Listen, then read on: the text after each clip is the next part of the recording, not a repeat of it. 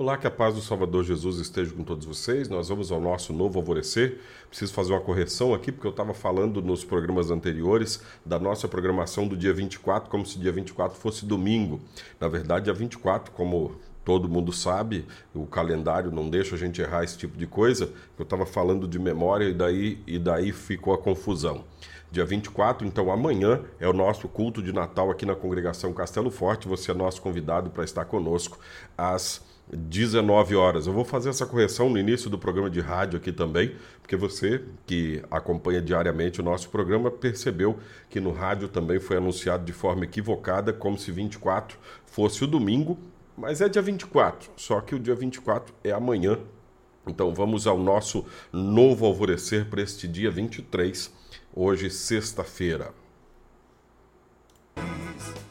Olá, amados em Cristo, a paz de Jesus a todos vocês. Começa agora o nosso novo alvorecer. Aqui é o pastor Jarbas, pastor da Igreja Evangélica Luterana do Brasil, aqui em Nova Venécia, no Espírito Santo, congregação Castelo Forte. Quero fazer uma correção. Nos últimos dias eu estava anunciando que o nosso programa de Natal era no dia 24, domingo. Na verdade, é no dia 24, sábado. Amanhã, nosso programa de Natal, nosso culto especial de Natal. E você é nosso convidado para estar você e sua família neste culto que é tão esperado todos os anos. Então, amanhã, dia 24, às 7 da noite. O Príncipe da Paz. Vivemos num mundo cheio de muros e separações.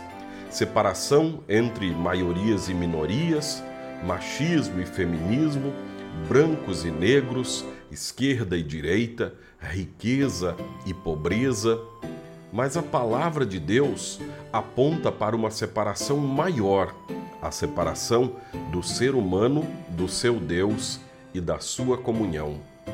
A mensagem do profeta Isaías, no capítulo 9, anuncia o nascimento de um príncipe da paz. Deus nos mandou um menino, ele será chamado de príncipe da paz. Isaías capítulo 9, versículo 6. Jesus Cristo é o príncipe da paz que nasceu no Natal. Ele veio para derrubar o muro de separação que existe entre o ser humano e Deus e entre as pessoas. De uma forma geral, ele não apenas traz paz, ele é a nossa paz. Paz em pessoa. Foi o nosso substituto na cruz isso distingue a mensagem de paz de Cristo de qualquer outro discurso em favor da paz. Só nele existe perdão, e só o perdão nos deixa de consciência limpa, abre as portas do céu e concede paz. Rivalidades, separações e inimizades não terminam por decreto. Quando estamos em paz com Deus, perdoados dos pecados, também os relacionamentos humanos são apaziguados.